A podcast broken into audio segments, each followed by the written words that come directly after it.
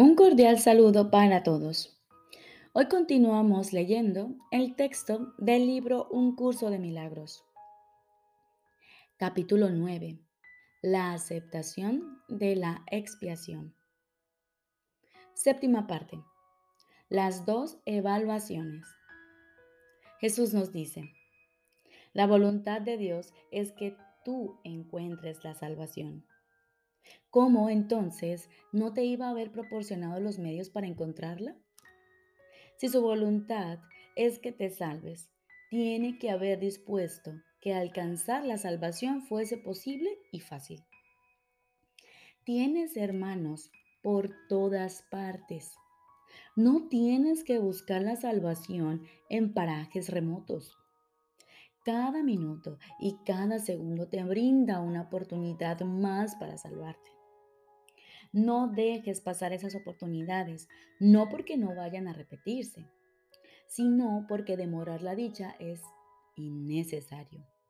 La voluntad de Dios es que seas completamente feliz ahora. ¿Cómo podría ser que esa no fuese también tu voluntad? ¿Y sería posible asimismo que esa no fuese también la voluntad de tus hermanos? Ten presente, pues, que solo en esa voluntad conjunta y solo en ella os encontráis unidos. Podrá haber desacuerdo en todo lo demás, pero no en esto. Ahí pues es donde mora la paz.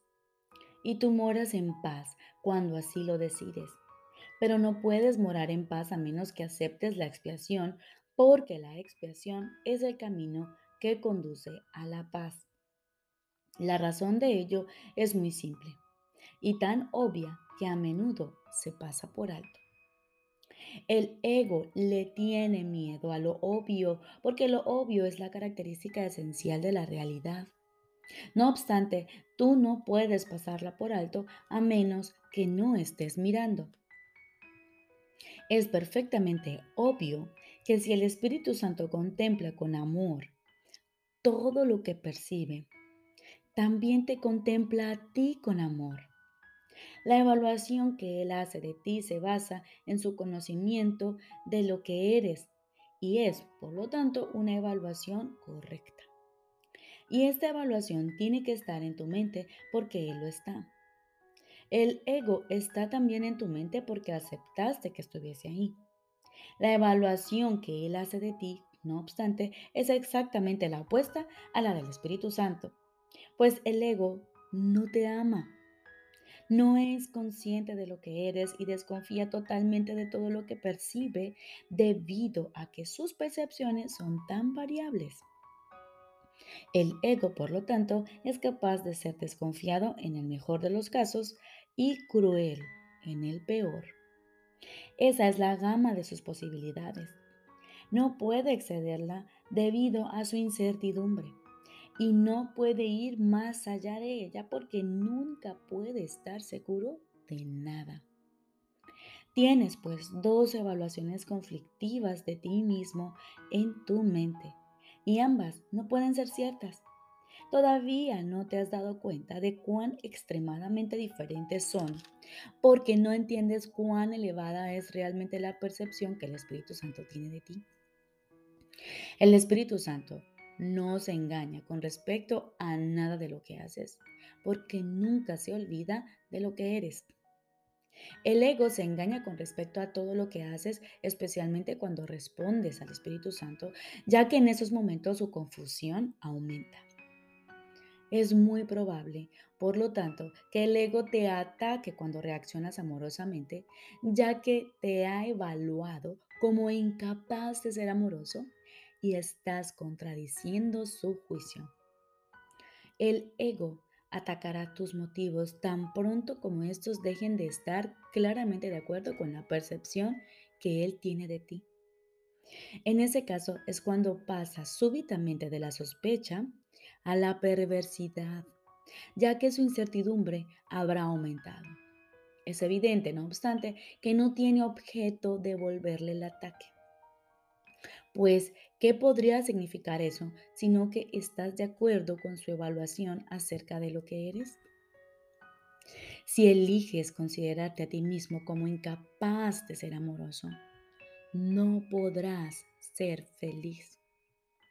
Te estarás autocondenando y no podrás por menos que considerarte inadecuado. Acudirías entonces al ego para que te ayudase a escapar de la sensación de insuficiencia que él mismo ha provocado y que tiene que preservar para proteger su existencia. ¿Cómo ibas a poder escaparte de su evaluación valiéndote de los mismos métodos que él utiliza para conservar esta imagen intacta? No puedes evaluar un sistema de creencias de mente desde su interior. Su campo de acción impide esa posibilidad. Lo único que puedes hacer es salirte de él, examinarlo desde una perspectiva de cordura y notar la diferencia. Solo mediante este contraste puede la demencia ser juzgada como demente. Aunque dispones de la grandeza de Dios, has elegido ser insignificante y lamentarte de tu pequeñez. Dentro del sistema que impuso esta elección, lamentarse es inevitable. En él tu pequeñez se da por sentada y no te detienes a preguntar, ¿quién lo decidió así? La pregunta no tiene ningún sentido dentro del sistema de pensamiento del ego, ya que pondría entredicho, en entredicho todo el sistema en sí. He dicho que el ego no sabe lo que es una verdadera pregunta. La falta de conocimiento, de la clase que sea, está siempre asociada con una renuencia a saber. Y esto da lugar a una completa ausencia de conocimiento completamente, porque el conocimiento es total. No cuestionar tu pequeñez, por lo tanto, es negar todo conocimiento y mantener intacto todo el sistema de pensamiento del ego. No puedes conservar solo una parte de un sistema de pensamiento, ya que éste únicamente se puede poner en duda cuestionando sus cimientos. Y esto se debe hacer desde fuera de él, porque dentro sus cimientos se mantienen firmes. El Espíritu Santo juzga con la realidad del sistema de pensamiento del ego simplemente porque sabe que sus cimientos son falsos. Por lo tanto, nada que procede de él significa nada. El Espíritu Santo juzga cualquier creencia que tengas de acuerdo con su procedencia. Si procede de Dios, sabe que es verdadera. Si no procede de Él, sabe que no significa nada. Siempre que pongas en duda tu valor, di, Dios mismo está incompleto sin mí. Siempre que pongas en duda tu valor, di, Dios mismo está incompleto sin mí. Recuerda esto cuando el ego te hable y no le oirás. La verdad acerca de ti es tan sublime que nada que sea indigno de Dios puede ser digno de ti. Decide pues lo que deseas desde este punto de vista y no aceptes nada que no sea digno de ser ofrecido a Dios. No deseas nada más. Devuélvele tu parte y Él te dará la totalidad de sí mismo a cambio de la devolución de lo que es suyo y de lo que le restaura su plenitud.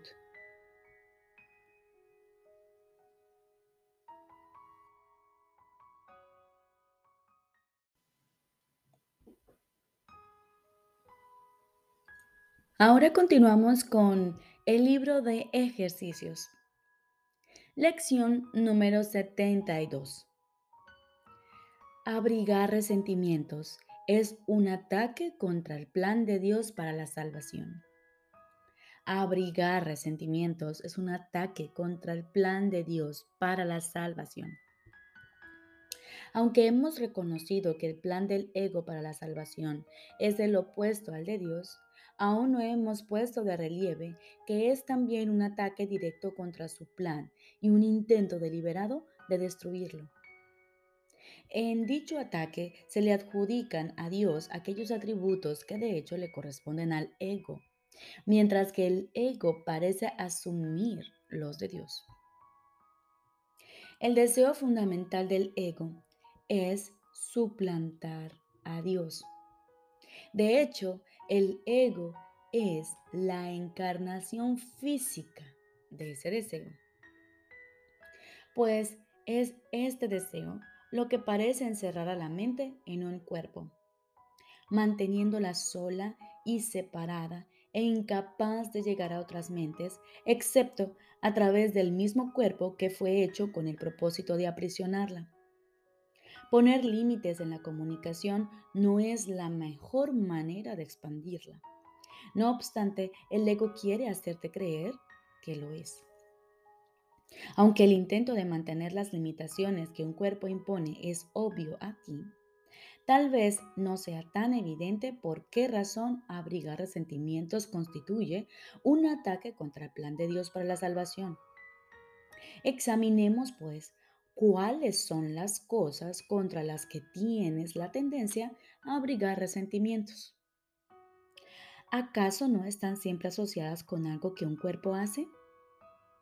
una persona dice algo que no te gusta o bien hace algo que te desagrada, dicha persona delata, entre comillas, sus pensamientos hostiles con su comportamiento.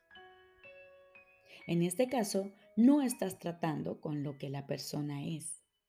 Por el contrario, en lo único que te fijas es en lo que esa persona hace en el cuerpo. Y no solo no la estás ayudando a liberarse de las limitaciones de su cuerpo, sino que estás tratando activamente de atarla al cuerpo, al confundirla con este y juzgar que ella y su cuerpo son una misma cosa.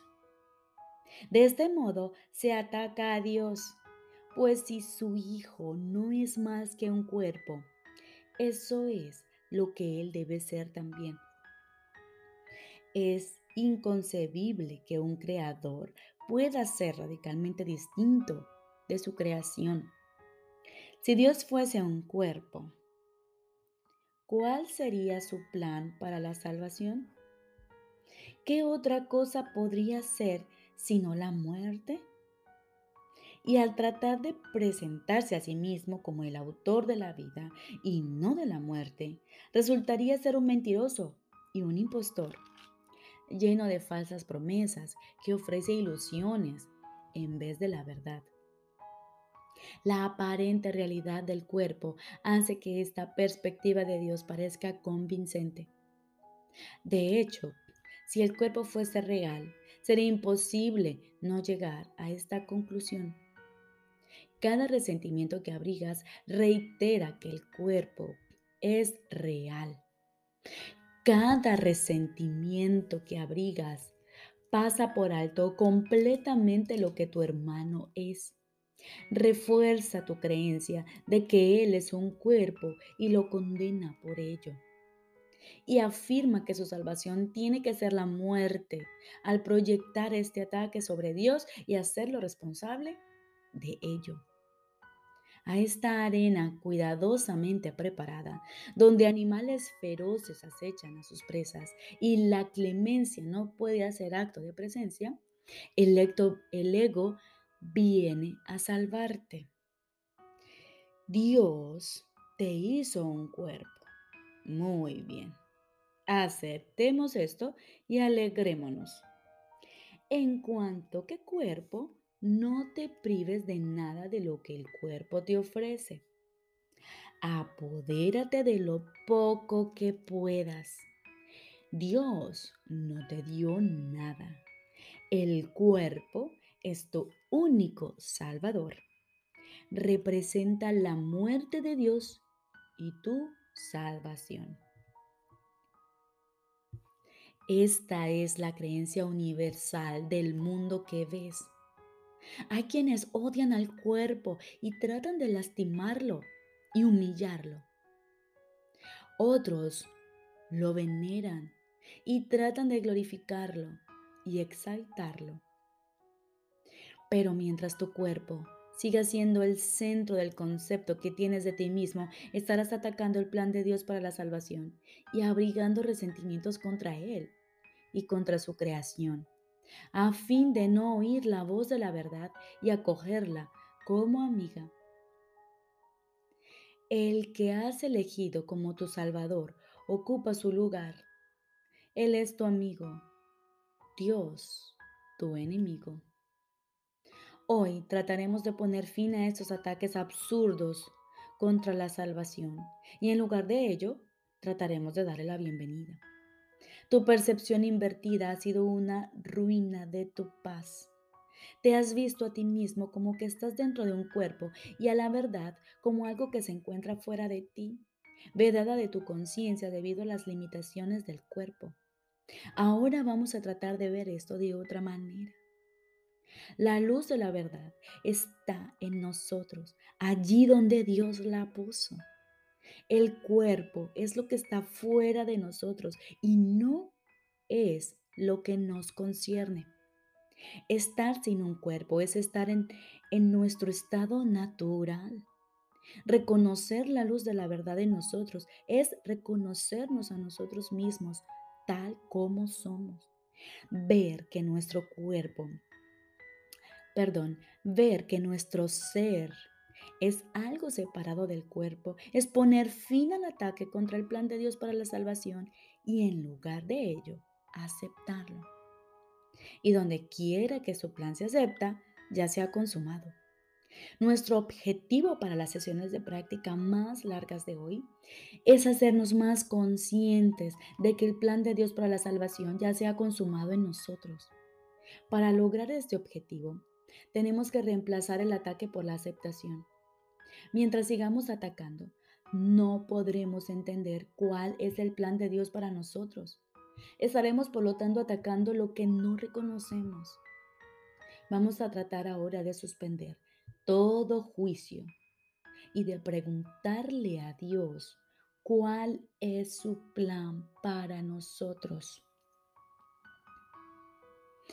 ¿Qué es la salvación, Padre? No lo sé. Dímelo para que lo pueda entender. ¿Qué es la salvación, Padre? No lo sé. Dímelo para que lo pueda entender. Luego aguardaremos Queda mente su respuesta.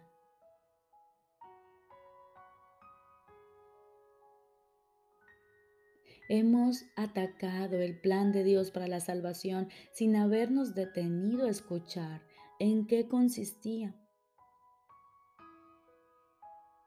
Hemos expresado nuestros resentimientos con gritos tan ensordecedores que no hemos escuchado su voz. Hemos utilizado nuestros resentimientos para cubrirnos los ojos y para taparnos los oídos. Ahora queremos ver, oír y aprender. ¿Qué es la salvación, Padre?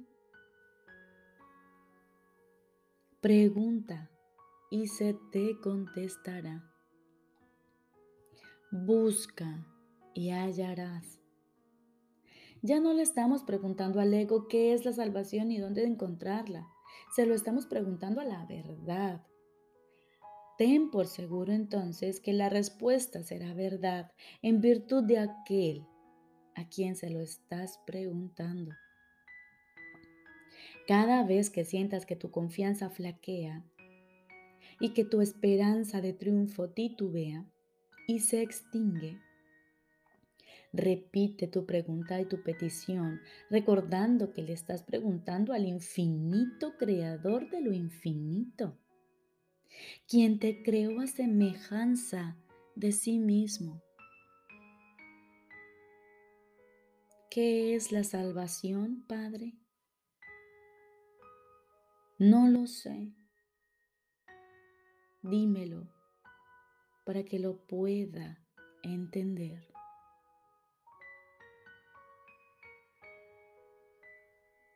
Él te contestará. Resuélvete a escuchar.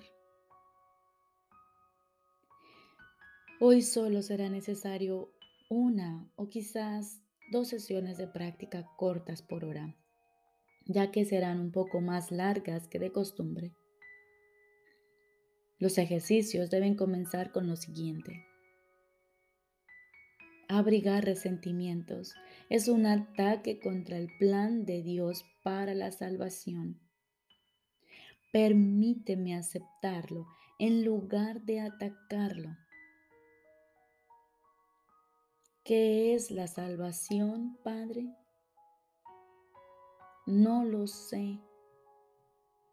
Dímelo para que lo pueda entender. Luego, espera en silencio un minuto más o menos preferiblemente con los ojos cerrados, y aguarda su respuesta.